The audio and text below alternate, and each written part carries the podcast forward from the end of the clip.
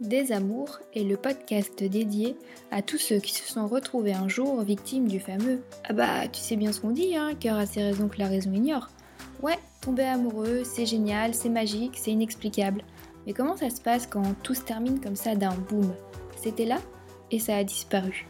Si nos cœurs aiment sans avoir besoin de chercher le pourquoi, en ce qui concerne la rupture, les questions sans réponse, elles finissent par nous rendre dingues. Mille fois on se refait le scénario dans nos têtes. Et pourtant, on n'arrive toujours pas à comprendre pourquoi ils sont partis. Les ils, ce sont ces ex insaisissables au comportement what the fuck qui, en nous quittant, nous ont laissés avec des euh, j'ai pas tout compris là. Un peu comme des fantômes, ils errent dans un coin de nos têtes.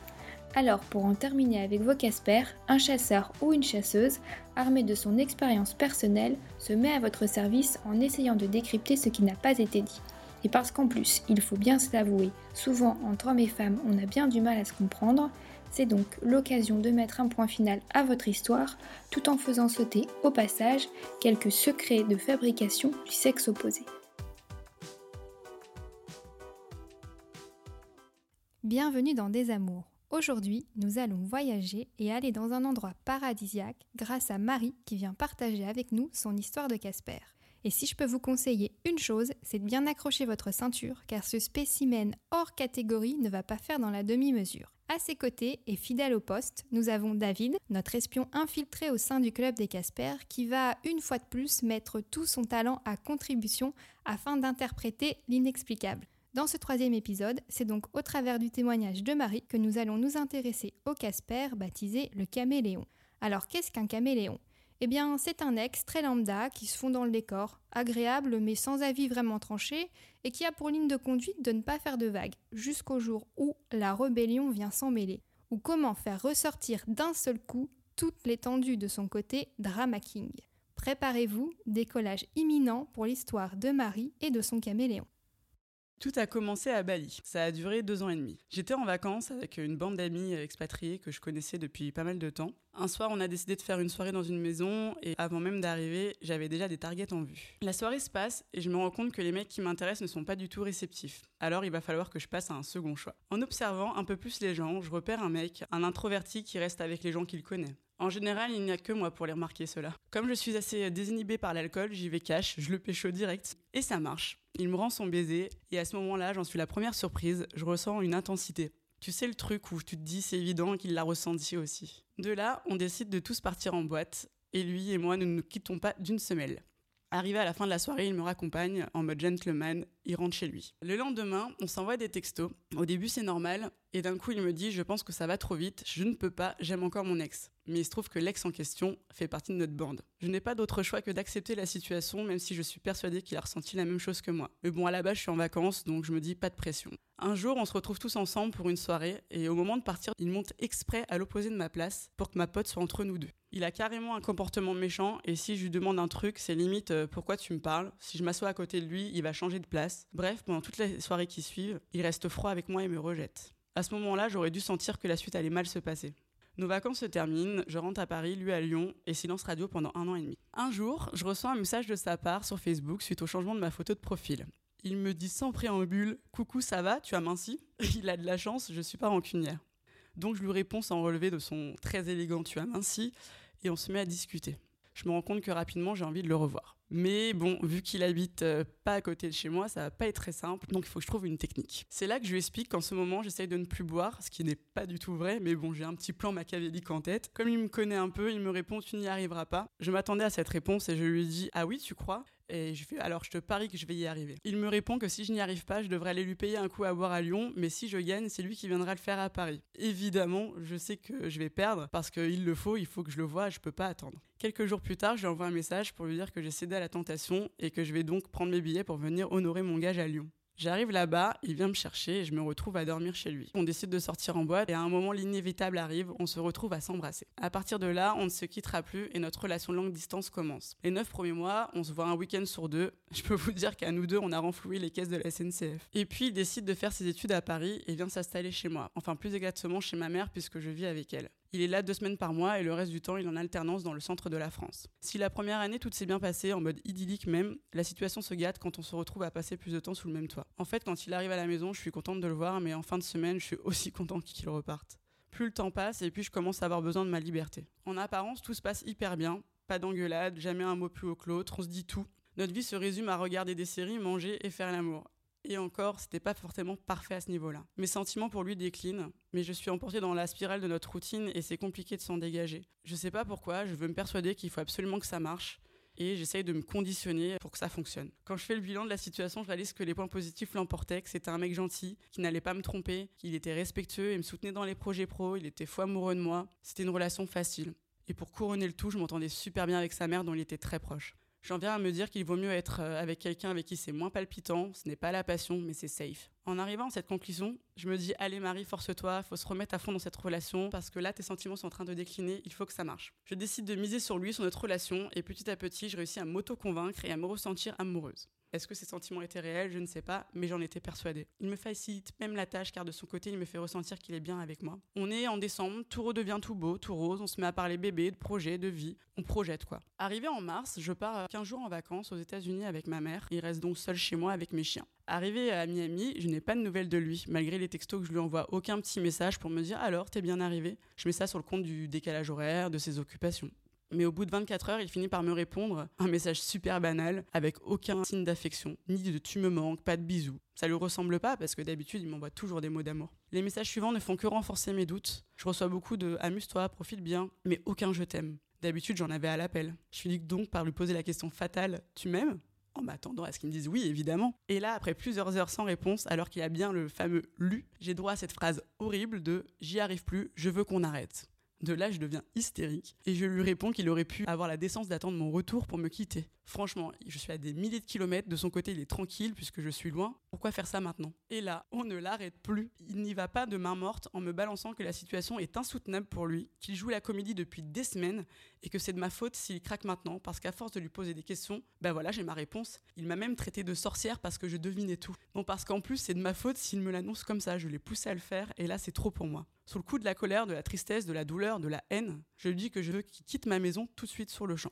Résultat, quand je rentre de Miami, il a déjà retiré toutes ses affaires, il est reparti chez lui dans le centre en mode c'est fini, je continue ma vie sans toi. À mon retour, ça me fait un choc de dingue de ne plus retrouver aucune de ses affaires. Dans la folie, je lui envoie des messages du style T'es vraiment sérieux là? Tu me zappes comme ça? Et pour moi, une relation de deux ans et demi, on peut pas finir comme ça. Il y a un minimum de respect à avoir. En y réfléchissant avec le recul, j'aurais dû le savoir, il m'avait déjà fait ce premier coup-là en me gossant à Bali. Il m'avait mal parlé, maltraité, il m'avait pas respecté, et ça j'aurais dû le voir venir, mais j'étais aveuglée par mes sentiments. Comme je refuse d'en rester là, tant que je n'ai pas de vraies explications de sa part, je continue à lui envoyer des textos. Au départ, je reste poli quand je lui écris et je suis plus dans le questionnement. Je sais bien qu'avec lui, plus tu t'énerves, plus il se braque et on tombe dans la surenchère. Je lui explique que je veux le voir, que je veux des explications en vrai, et il me répond que la seule possibilité, ça sera quand il viendra sur Paris. Vous ne devinerez jamais où il m'a donné rendez-vous. Dans les couloirs du métro, entre deux lignes. Oui, on est sur une relation de deux ans qui se termine dans le métro. Niveau grand kiff et grand respect, on est au top. Au passage, je me mets en bombe et j'arrive avec des kilos en moins, encore. Vive les bons côtés de la rupture.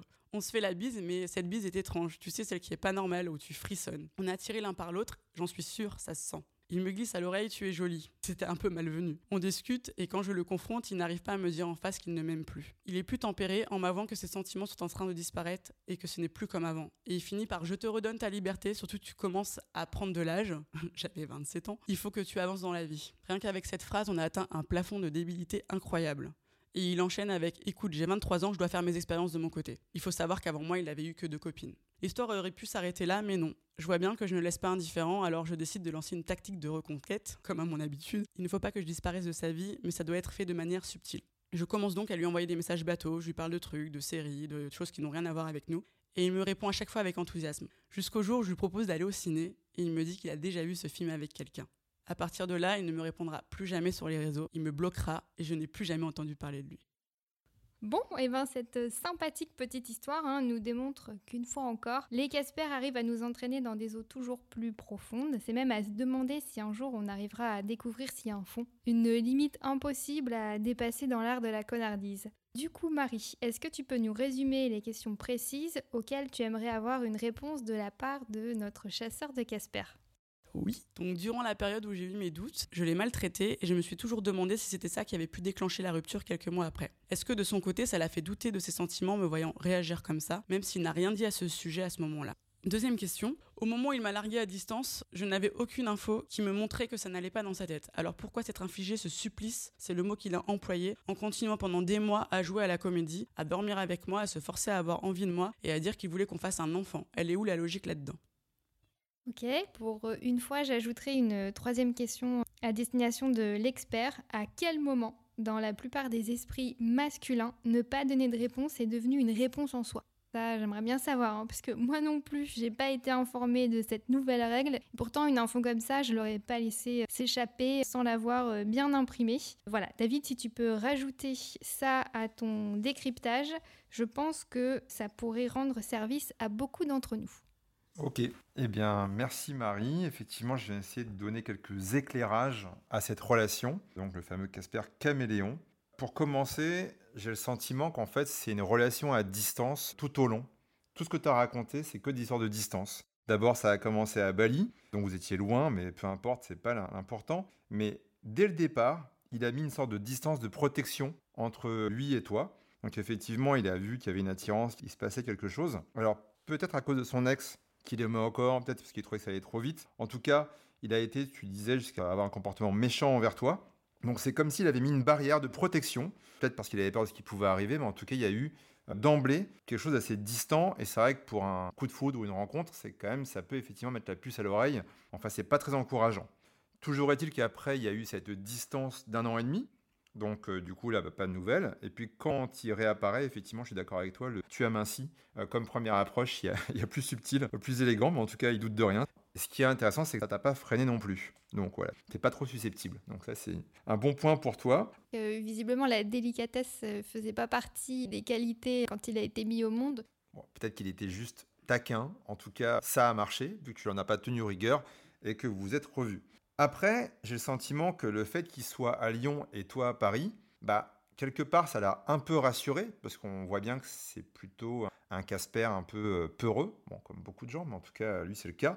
Je pense que cette distance, on a parlé de distance de protection, et maintenant on passe à une distance de sécurité, qui est une relation pas trop engageante, vu que c'est une relation à distance pour de vrai. Vous êtes séparés de environ 5 ou 600 km, et du coup, bah, toi à Paris, lui à Lyon, quelque part, c'était un bon compromis pour, en tout cas, faire le test qu'il n'avait pas voulu faire à l'époque. Ensuite, ce qui est étonnant, c'est que malgré cette relation à distance qui était plutôt un bon compromis, même si vous avez effectivement renfloué les caisses de la SNCF, il y a eu une troisième distance, mais qui était une distance mentale, en tout cas chez toi. Euh, une distance affective qui t'a fait te poser pas mal de questions, pas mal de doutes. Bon, dans tous ces doutes mentaux, il y avait aussi un doute physique, c'était qu'apparemment, sexuellement, c'était pas le top. Ça aussi, les amis, c'est un warning, surtout au début. On veut bien que ça s'essouffle au bout de 3 ans ou 7 ans selon les versions, mais dès qu'on se pose la question en moins d'un an ou moins de deux ans et demi, parce que ta relation a duré deux ans et demi, là quand même, même si on n'est pas obligé de vivre toute sa vie avec la même personne, il y a un petit warning là-dessus tout de même. Est-ce que lui l'a ressenti On en reviendra plus tard. Ensuite, il y a eu des projets de vie, etc. Je refais un petit peu l'historique pour essayer de comprendre les, différentes phases de distance que vous avez entre vous. Et après, il y a une nouvelle distance qui peut avoir l'air anecdotique parce que c'était 15 jours en vacances avec ta mère, mais qui a été pour lui une distance libératoire. C'est-à-dire qu'en fait, lui, cette fenêtre de tir, qui peut être assez courte, en fait, c'était plutôt une porte de sortie, l'évasion. Il s'est dit, t'es assez loin pour qu'il ait d'un coup assez de courage pour te dire ce qu'il pense. Donc ça, c'est effectivement, et ça va rejoindre un point, une question de Charlotte tout à l'heure sur les trois questions clés. Mais effectivement, je pense que le fameux tu m'aimes, Bon, là, tu l'as un peu poussé aussi à prendre cette porte de sortie ou pas. Mais attends, mais elle a poussé à rien du tout. Juste, elle se dit, il répond pas, il faut bien que je le titille sur un truc. Pour moi, c'est rien. Enfin, en aucun cas, quand tu poses cette question-là, tu te dis, euh, l'autre va répondre euh, ce que tu as eu. Non, mais c'est qu'en fait, quand elle était en vacances et que lui pose cette question, le type, il a déjà ouvert la porte, il a son sac à dos, il est prêt à partir. Juste, il sait pas encore comment le dire, comment dire au revoir. Donc là, elle lui pose la question. Il est, pour le coup, pas dos au mur, parce qu'il a déjà fait le mur, pratiquement. Il ne sait pas comment dire salut, à bientôt. Donc là, bah, elle lui a un peu, entre guillemets, tendu la perche. Effectivement, elle ne pouvait pas forcément s'y attendre, mais ça l'arrangeait. Là, il n'avait plus le choix. Il aurait pu s'évader sans rien dire. Là, il a quand même dit un truc, par la force des choses. Est-ce que c'est courageux ou pas? En tout cas, on se rend bien compte que ce Casper-là, il n'arrive pas à dire ce qu'il pense, en tout cas face à face. Et ça s'est vu, quand après ton retour, tu as essayé d'avoir une discussion, d'avoir des explications avec lui, et que bon, le lieu du métro, c'est pas mal, effectivement. On a parlé beaucoup de distance, et j'ai l'impression entre, entre la SNCF et la RATP, vous êtes dans une relation euh, où euh, le plus sécur, c'est quand ça bouge, c'est les moyens de transport, dans des tunnels ou sur des rails. Mais globalement, effectivement, c'est aussi un lieu de fuite, quoi. Si ça va pas, il prend un wagon et puis c'est fini. En tout cas, voilà, on voit bien qu'il n'est pas hyper rassuré. Après, effectivement, encore une fois, le t'es joli. J'ai l'impression que ce Casper, il souffre d'un petit symptôme. C'est plus facile de dire des mensonges qui font du bien que la vérité qui fait mal, même si c'est pas forcément un, point positif ou une qualité. Mais surtout, ça sert à rien à ce moment-là de la relation. Enfin, je veux dire, c'est terminé. Il se revoit une dernière fois pour donner des explications. Ok, mais quel est l'intérêt d'aller lui dire t'es jolie alors qu'il sait que c'est fini, que ça reprendra plus, qu'il en a plus envie? Bah, En vrai, je pense qu'il culpabilise et que c'est aussi euh, pénible à subir, je ne sais pas ça pour le protéger ou pour le justifier, du coup, en étant gentil, il est tellement gentil qu'il en devient maladroit, et qui dit un truc, d'ailleurs, qui a fait l'effet inverse, c'est que d'un coup, toi, tu t'es dit, bon, il se passe un truc, peut-être qu'il y a encore une chance. Donc, tu, quand même, tu lui donnes une dernière chance. Et l'enthousiasme qu'il y a, que toi, tu relèves dans ces messages, je pense que c'est parce que lui, à l'inverse, il pense qu'il est enfin libéré et qu'il peut enfin être cool avec toi, sans avoir cette distance de protection qu'il avait au départ de votre relation, d'être obligé d'être méchant pour te mettre à distance. Et du coup, il y a toujours ce jeu de va-et-vient, de je t'aime moi non plus. Et effectivement, quand il comprend, je pense ça avec ses échanges enthousiastes, il se rend compte qu'il y a la dernière notion de distance qu'il faut qu'il mette, c'est-à-dire qu'une distance, on va dire, radicale, définitive, et la seule qu'il ait trouvée, et je ne juge pas si c'est bien ou pas bien, c'est la disparition. Et là, avec les distances de protection qui n'ont pas, été suffisantes, il a mis des barrières, il y a eu la distance, il y a eu les kilomètres, etc. Aujourd'hui, la seule, c'était pouf, je suis plus là, j'existe plus. Et du coup, il n'y a plus de risque, ni pour toi, ni pour lui. Enfin, surtout pour lui, quoi. Bah, quelque part, je pense que quand on parle de distance de protection, ça protège au final les deux. La preuve, si on était resté sur celle du départ, la première qu'il avait mis, il n'y aura pas eu de séquelles pour aucun. Et le problème, ça a été peut-être de s'accrocher un peu trop à une relation qui a commencé par de la distance. mais c'est lui qui est allé la rechercher, je te signale. Les gens sont faibles. Les mecs sont faibles, tu veux dire Alors, du coup, bah, peut-être, je pense que les deux, parce qu'elle aussi, elle a cédé après alors qu'elle avait déjà eu euh, un coup dur. Elle est revenue, elle a donné une deuxième chance, donc euh, elle a été aussi faible dans, ce côté-là. Je voulais ma revanche en fait. Au début, c'était plus un côté euh, bon, ok, je l'ai pas eu la première fois, je vais l'avoir la deuxième fois. Et après, je me suis fait avoir à mon propre jeu. Du coup, pour essayer de répondre aux trois questions, est-ce que c'est dû au fait que tu aies eu des doutes et que tu l'aies maltraité Non.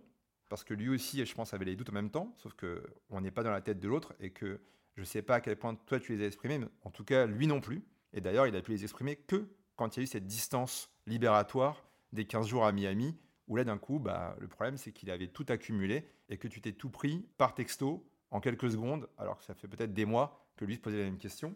Et donc, ça rejoint la question 2 sur cette euh, distance et ce supplice. Effectivement, je pense que quand ça fait des mois que tu doutes, on essaie de se convaincre qu'en fait, euh, peut-être qu'on est en train de louper un truc si jamais on ne fait pas les efforts qu'il faut pour maintenir la relation. Et que, mine de rien, dire la vérité qui blesse, c'est quand même difficile. Et que lui, il n'a pas osé tant que tu étais là. La preuve, c'est qu'à partir de l'instant où tu es parti en 24 heures, d'un coup, tout était plus clair pour lui. Mais quand l'autre est en face, tout est brouillé. C'est comme s'il y avait des parasites.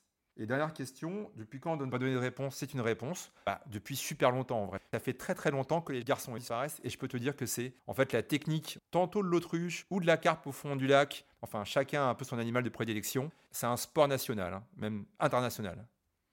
Ouais, j'entends bien. Enfin, euh, tout le monde n'est pas comme ça. Ça dépend des relations.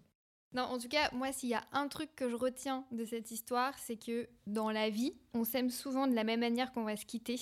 Donc, clairement, si dès le début, ça commence pas bien, tu es sûr que il y a 90% de chances que ça débouche euh, sur une vraie boucherie à la fin, donc dans ces cas-là, je pense qu'il vaut mieux s'abstenir. Bon, il est temps de passer à la dernière partie de cet épisode et de donner le kit de survie à appliquer lorsqu'on se retrouve en présence d'un mec au profil caméléon.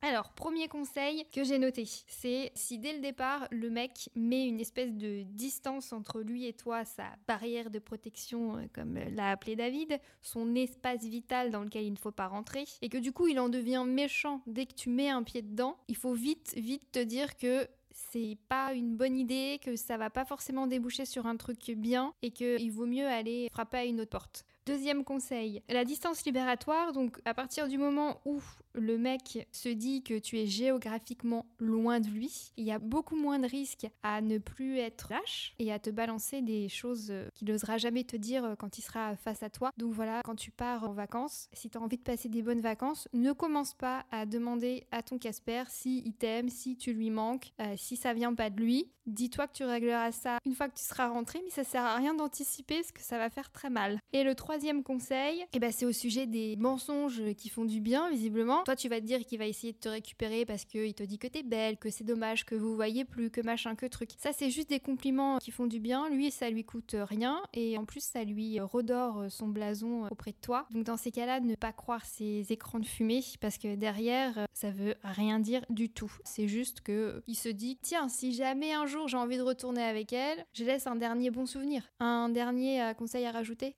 Bah, je dirais simplement que si effectivement, lors d'une rencontre, le type se montre à la fois distant, voire méchant, les filles, ce n'est pas un challenge, fuyez.